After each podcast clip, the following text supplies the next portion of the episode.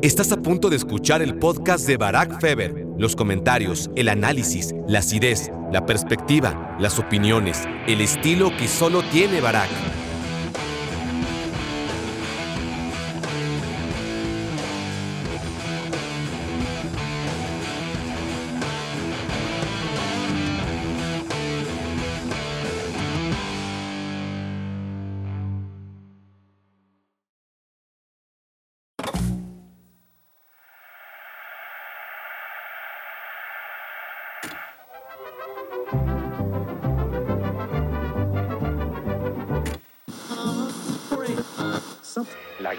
Oriente Medio sigue desangrando la región.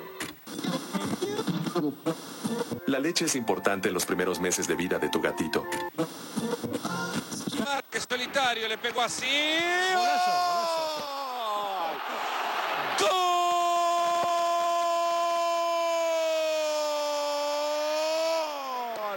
¡De Rafa Márquez!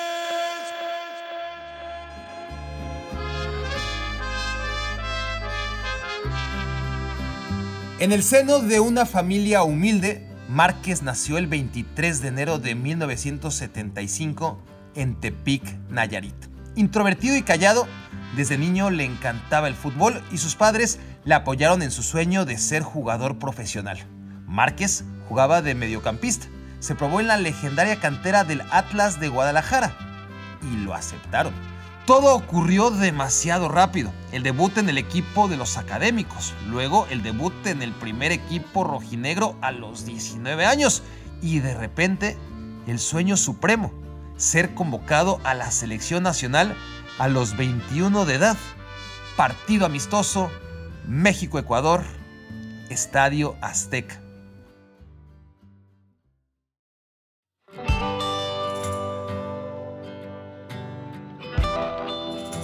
Las historias más relevantes, los episodios más significativos de nuestras vidas no se planean ni se programan, ocurren. Los hechos más trascendentales como nacer, conocer a aquella persona que te cambia la vida, evitar de milagro una tragedia que de haberse concretado te habría derrumbado la existencia, nuestro día a día es una cadena de accidentes, los buenos y los malos. Y es así como empieza este relato dedicado al jugador mejor dotado y más galardonado en la historia del fútbol mexicano. Un relato que empieza con un error, un descuido, un accidente, un fax.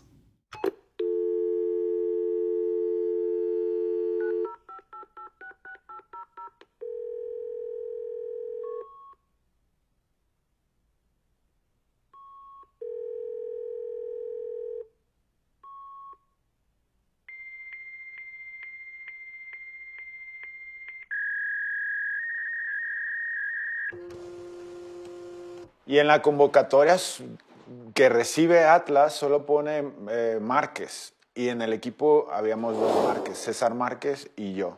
Pues hubo esa confusión y al final terminaron este, llamándonos a los dos, a César Márquez y, y a mí.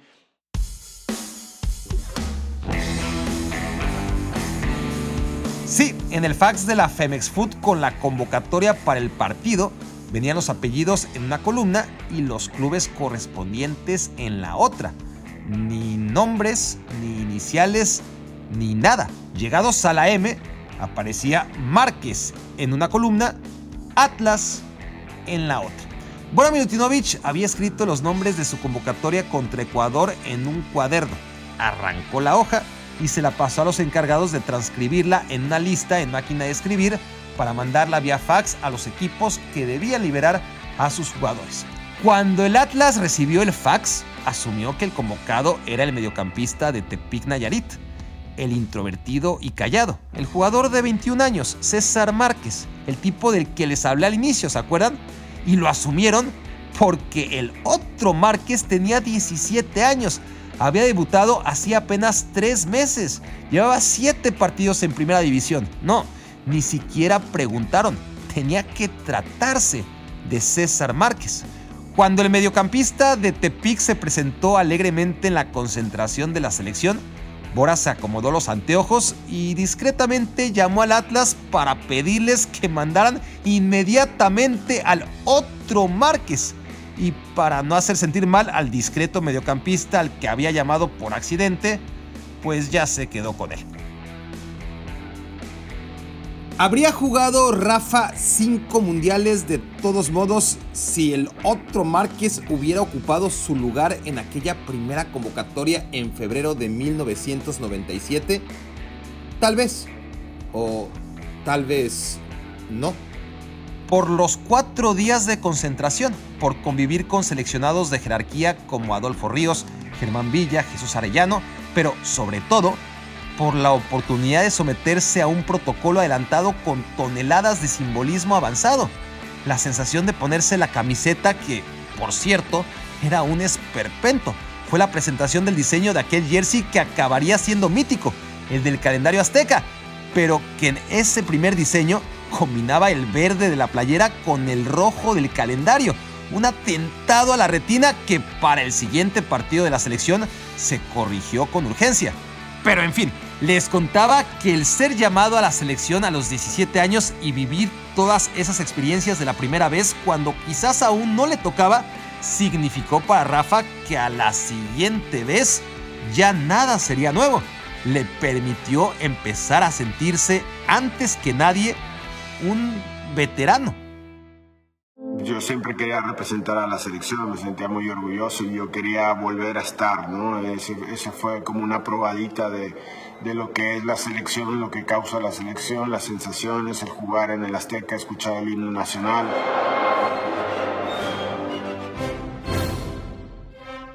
Este viaje todavía no arranca, pero mientras se ponen los cinturones, de una vez les cuento el final ni los goles, ni los títulos, ni los récords, ni la convivencia con los compañeros. Todo eso fue gratificante y Rafa Márquez lo disfrutó plenamente a lo largo de 23 años de trayectoria.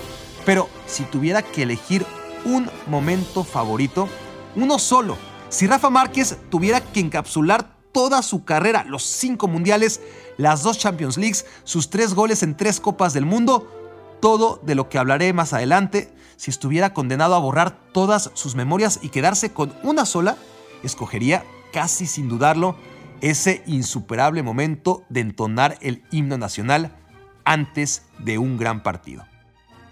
Pero volvamos a ese primer partido en selección nacional. Márquez cantó el himno en la banca y entró al campo al minuto 70. México 2, Ecuador 0. Y el chico de 17 años, el que nadie conocía, el que jugaba de defensa, dio el pase a gol para el 3 a 0 anotado por Damián Álvarez. Así es, he recibido la oportunidad del señor Bora de estar ya en la selección grande. Y bueno, creo que fue una buena oportunidad y espero que siga llamando, ¿no?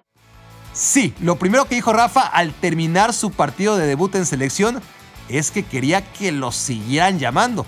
Quería más y vaya si lo tuvo, pero no tan rápido.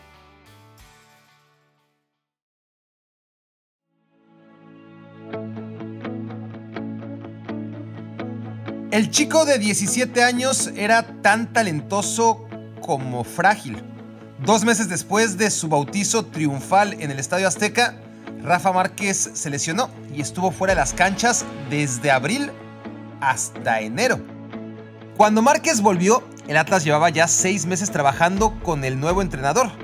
Y este detalle, mucho más que un detalle, es uno más de los acontecimientos que esculpieron al jugador con el talento mejor desarrollado que ha disfrutado el fútbol mexicano. Porque no basta con el talento puro. Jugadores con la clase y el potencial de Rafa Márquez hay muy pocos, pero hay. El tema es que para convertir al talento innato, al que se trae de fábrica, en un producto tan excepcional que pueda catalogarse como fuera de serie, debe haber muchas horas de trabajo y de sacrificio. Pero ese solo es el primer filtro. El talento innato, el trabajo y el sacrificio tampoco garantizan el éxito. Aún falta un agente externo, alguien que aparezca en el momento justo en el lugar indicado para encontrarse con la joya, presionarla, pulirla sacarle todo el brillo que ella no puede irradiar sin ayuda. Y ese alguien, ese erudito de la táctica futbolística que cruzó su camino con el de Rafa Márquez justo en el momento preciso, fue Ricardo Antonio Lavolpe. Piénsenlo, algún día se iban a encontrar. Estamos hablando de dos individuos con capacidades extraordinarias. El uno sin el otro habrían llegado a la cúspide y probablemente se habrían encontrado en ella. Pero lo hicieron en el momento ideal para realmente cambiar la historia. Márquez, de 18 años, tenía un cerebro privilegiado y con mucho espacio aún para absorber los conceptos de un técnico de 45 años, edad en la que el argentino tenía el balance exacto de conocimiento, ambición, paciencia y lucidez. Nadie se hace solo a sí mismo, ni siquiera Rafael Márquez. Detrás del éxito de todos aquellos que logran ser el número uno en cualquier campo de la vida, medicina, ciencia, tecnología, deporte, detrás de ese éxito, además del talento y las horas de trabajo y dedicación, está una cadena de casualidades que va más allá de su control. Eventos afortunados, factores externos, oportunidades que no están al alcance del resto. Y la gran oportunidad de Rafa, la que fue el punto de inflexión en su carrera, fue toparse con ese maestro en el mejor momento posible para ambos. Ricardo Antonio Lavolpe. Pero Rafa Marca para mí fue un fuera de serie. Pues yo lo conocí, puedo hablar de él a 18 años. Cuando empiezo en el Atlas, a salir jugando, su técnica, su, su pase de 30 metros, su tiro, tenía todo. Disciplinado, Rafa es muy disciplinado, muy profesional, con una vida correcta. Y, y, y dio, a que todos los mexicanos eh, sea su, su ídolo, su figura. Es difícil describirlo, pero la mayoría de mis conceptos técnicos, tácticos, futbolísticos, los aprendí de él. Creo que gracias a él tuve el desarrollo de mis capacidades importantes para poder sobresalir. Y quizás muchos no tengan en cuenta lo valioso que ha, sido para mí Ricardo Antonio La Vuelta.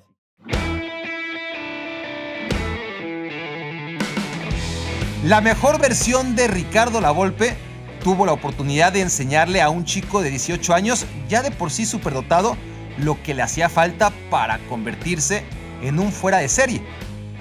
Juntos con colaboraciones especiales de Miguel Cepeda, Juan Pablo Rodríguez y Daniel Osorno, hicieron del Atlas un equipo de época, uno que derrumba mitos como en su dimensión la selección holandesa de 1974, porque pasan los años y en casos extraordinarios como este, no es cierto que la historia solo recuerda a los campeones.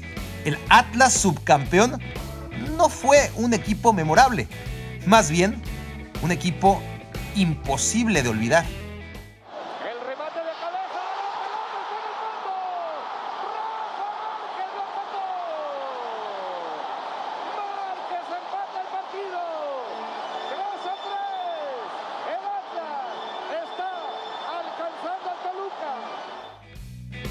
Durante tres años, aquel Atlas de finales de los 90 dignificó a la Liga Mexicana, goleó a rivales de jerarquía y endulzó la mirada de cada espectador. Su momento cumbre fue la final del torneo clausura 1999 contra Toluca, 3 a 3 en el partido de ida. El último gol que acabamos de escuchar fue un cabezazo en tiro de esquina del número 27, Rafa Márquez. El partido de vuelta en la bombonera fue empate a dos goles, 5 a 5 global y a penales. Rafa Márquez tiró el cuarto. Si lo fallaba, Atlas perdía la final. 48 años después de su único título, el Atlas jamás estaría tan cerca. O eso se pensaba. Rafa Márquez no pudo con la presión. Le temblaron las piernas. Le pesó la juventud tomó demasiado vuelo y le pegó tan quedito al balón que ni siquiera llegó hasta donde aguardaba Hernán Cristante. Viene Rafa, Cristante listo, no toma mucho vuelo. Tres metros detrás de la pelota. Viene Rafa, el Zamorano, tiro. ¡Gol! ¡Gol rojinegro!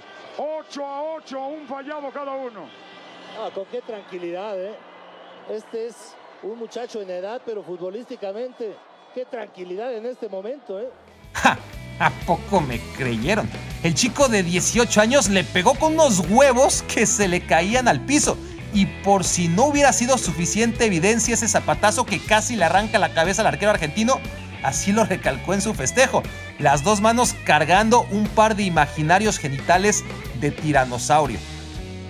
Nadie lo sospechaba, pero esa imagen, su medio grotesca celebración tras el penal anotado, fue la última captura de pantalla que nos quedó de Rafa Márquez en la Liga Mexicana.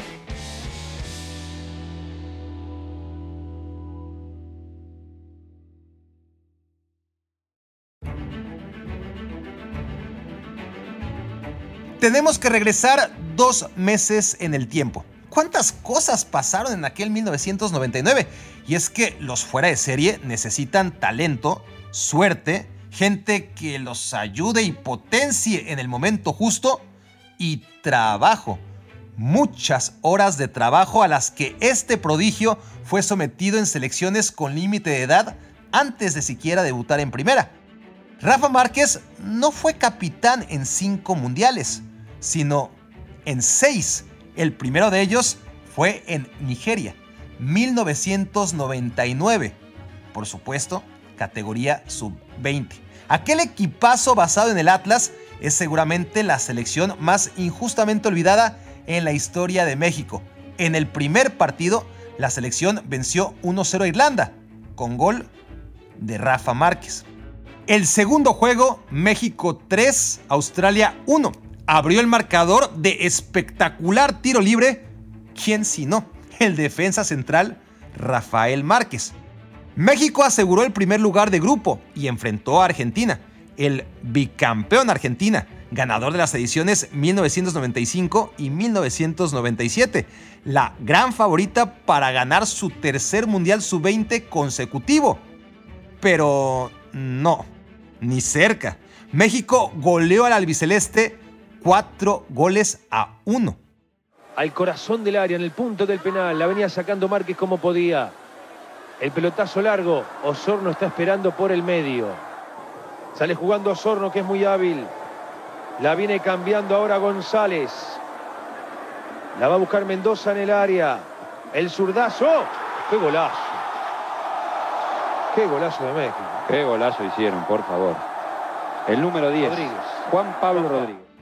Sí, México que jamás le gana a Argentina en ninguna fase de ninguna competencia, de ninguna categoría, le pasó por encima aquella noche en Nigeria y avanzó a cuartos de final solo para perder después contra Japón. Ay, por eso nadie se acuerda de esa brillante selección.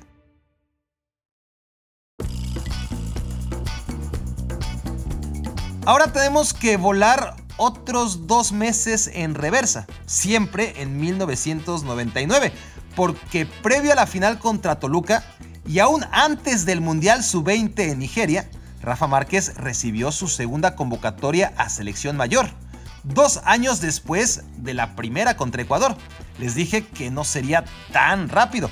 Bora Milutinovic no lo volvería a llamar como Márquez había deseado en aquella entrevista, pero Manuela Puente sí, y en febrero se lo llevó a Hong Kong. Se trataba de un cuadrangular llamado Copa Carlsberg. México le ganó a un equipo de Hong Kong en semifinales y en la final se enfrentó a Egipto. Fue entonces cuando Rafa Márquez jugó su primer partido como titular en selección mexicana. La final iba 0 a 0 y...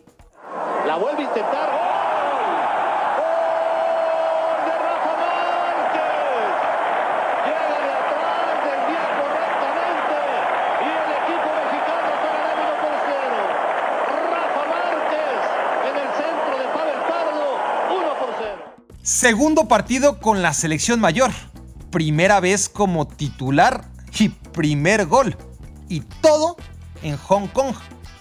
Bueno, vaya temporada histórica la que enmarcó el despegue de Márquez, ¿no? Demasiadas emociones y viajes, Hong Kong con la selección mayor, Nigeria con la sub-20, con el Atlas el torneo regular, la liguilla y esas desgarradoras finales contra Toluca. ¡Qué semestre! Era tiempo de un merecido descanso, cargar pilas para empezar con todo el torneo de invierno 1999. ¿O no? Porque tras la final Rafa fue convocado por tercera ocasión a la selección mayor, esta vez a un torneo oficial, la Copa América 1999 en Paraguay, su primer torneo con la camiseta número 4, ese que ya nadie se atrevería a pedirle prestado nunca más. El primer partido fue contra Chile, Márquez fue titular, México ganó 1 a 0. A ese partido viajaron emisarios del Mónaco para cerrar el fichaje de un defensa central del que les habían hablado maravillas. Hasta el Principado llegó un pajarito que les contó lo bueno que era aquel defensa central de 20 años. Habían viajado a ver a Pablo Contreras, jugador chileno del Colo Colo, y se convencieron. Pablo Contreras les gustó, pero en el otro equipo se encontraron con cierto defensa central que les encandiló. Pues terminado el partido, ellos investigaron dónde estaba el, Hotel de México y todos se acercaron directamente a mí y me preguntaron de, oye, este, pues, estamos interesados en ti, este, ¿te gustaría ir a jugar al Mónaco? Y yo, eh, ¿Mónaco? Eh, ¿Dónde queda Mónaco? ¿Dónde es Mónaco? Y, este, y no sabía, o sea, era un ignorante. Entonces, este, ya desde, a partir de aquel entonces ya tenía visualizado que algún día quería ir a jugar a Europa.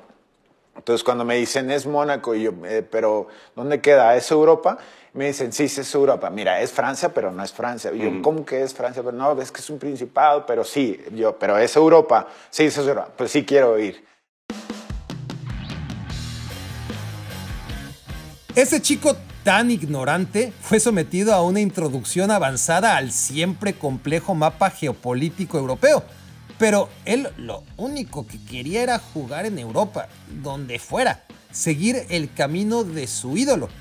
Abro paréntesis, porque es de llamar la atención el respeto y la reverencia que hoy, después de tanto tiempo, ya pasado los 40 años de edad, aún guarda Rafa por el héroe de toda su vida. Mientras el resto de los aficionados al fútbol en México llevamos casi 20 años debatiendo quién de los dos fue el mejor, para Rafa Márquez no hay nada que discutir. Como mexicano y ídolo, Hugo Sánchez, que sigue siendo mi ídolo y mucha gente siempre discute, tú eres el mejor mexicano. mi mejor mexicano es Hugo Sánchez, porque lo que consiguió aquí en el Madrid nadie lo ha podido conseguir, ha sido muy difícil y para mí sigue siendo mi ídolo. Volvamos. México terminó su participación en la Copa América con un dignísimo tercer lugar. Rafa Márquez estaba fichado por el Mónaco. Vaya año ese de 1999, insisto, pero antes de irse a Europa, Rafa Márquez todavía tenía una tarea. Y sí, recuerdo esa jugada muy bien, muy clara, en el cual pues ellos intentan avivarse, nosotros rebamos la pelota y en cuanto veo que se roba la pelota salgo disparado hacia adelante y, y, creo que es Villa quien me da esa pelota y yo antes de recibir yo estaba viendo que Coctemo estaba abriendo el campo del otro lado recibo y con la izquierda, que es eso yo creo que fue algo mandado del Dios, porque yo la izquierda solamente para subirme al camión. Se tarda un poquito Villa, suelta bien. Aquí viene Márquez del otro lado, solo Cuauhtémoc. Cuauhtémoc suya, suya, suya, suya.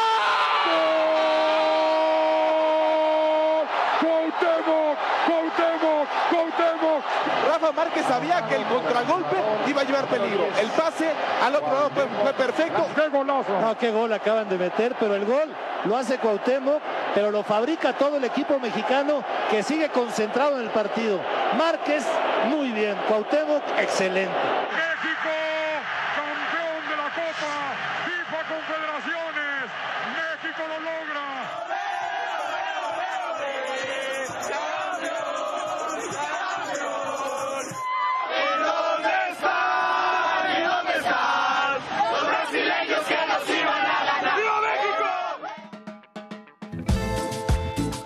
Para salir a Europa por la puerta grande, Márquez no se fue sin antes ayudar a que la selección ganara su primer y todavía único trofeo absoluto, la Copa Confederaciones 1999. Sí, realmente para Rafa Márquez el tiempo se paró en aquel mágico 1999 y aún faltaba su inolvidable 1999 con el Mónaco. Inolvidable porque lo que quedaba de ese año todavía sobraba tiempo para debutar en el equipo monegasco. Nada de aclimatación ni proceso de adaptación, paciencia porque es joven y es mexicano, no.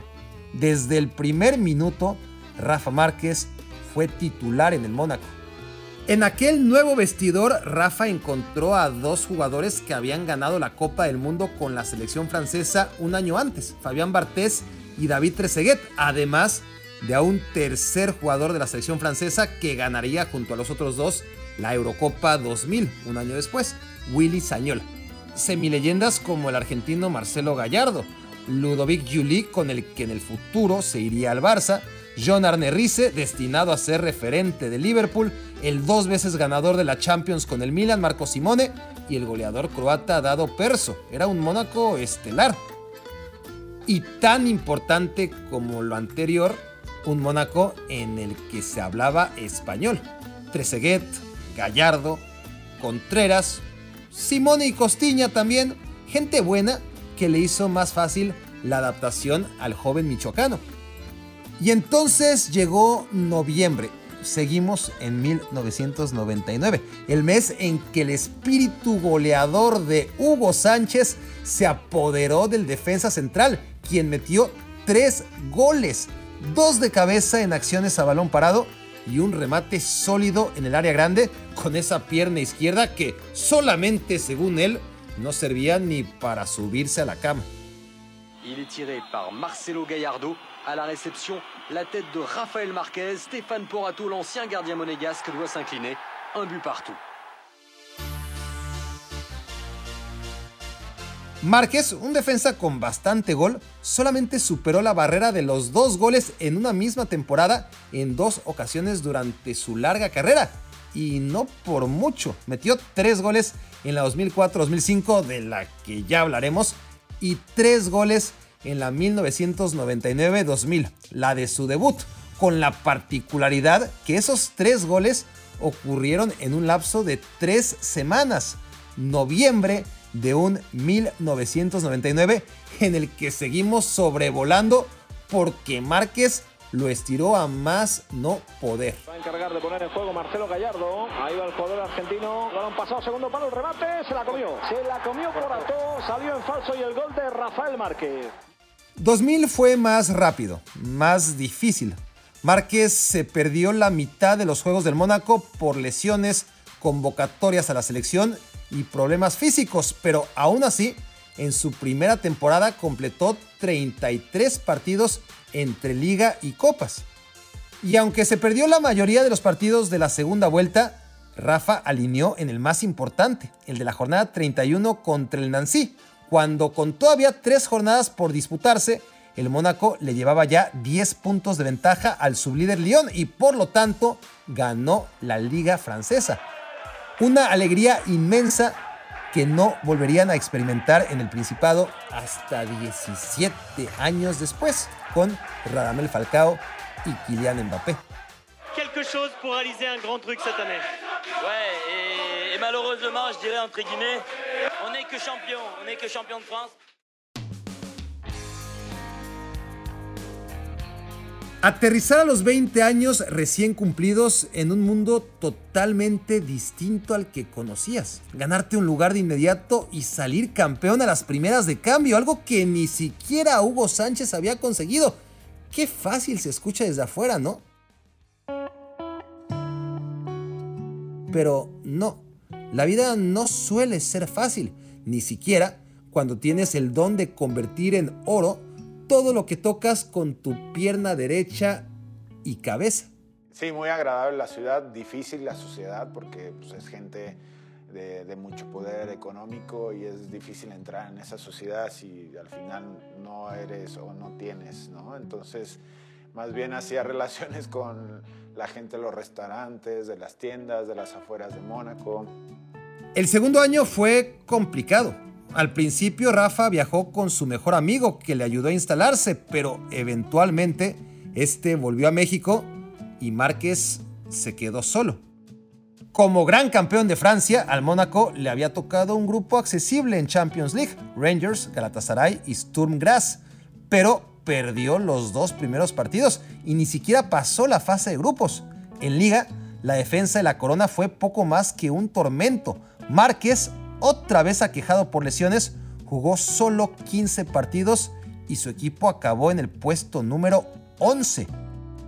Pudo salvar la temporada ganando la Copa de la Liga, pero el Mónaco cayó ante Lyon en tiempo extra en la gran final.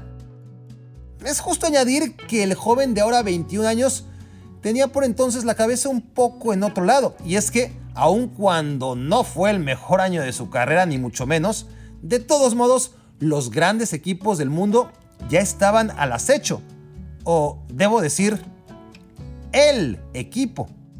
Pues bueno, eh, mi segundo año en Mónaco hubo un acercamiento eh, bastante importante porque yo también estuve en su momento con el representante Hugo Sánchez, que él tenía muy buena relación con sí, José Manuel Sanz. Y bueno, en aquel entonces había este acercamiento, pero bueno, se fue alargando, alargando hasta que contrataron, empezaron a contratar los famosos galácticos y Ronaldo en ese momento pues se interpuso en eso y ya, ya no se hizo. O sea, Ronaldo impidió que tú llegases al Madrid. Afortunadamente creo. Incluso hay una, una publicación donde yo salgo con la playera del Madrid, así. ¿En serio? Sí, sí. sí. Tras tan desafortunada temporada, sus compañeros en la defensa central dejaron al equipo. Philippe Cristambal fue el elegido por el Barça en aquel 2001. Pablo Contreras, aquel que cerró el Mónaco en la Copa América cuando de paso se enteró de la existencia de Márquez, se fue al Celta.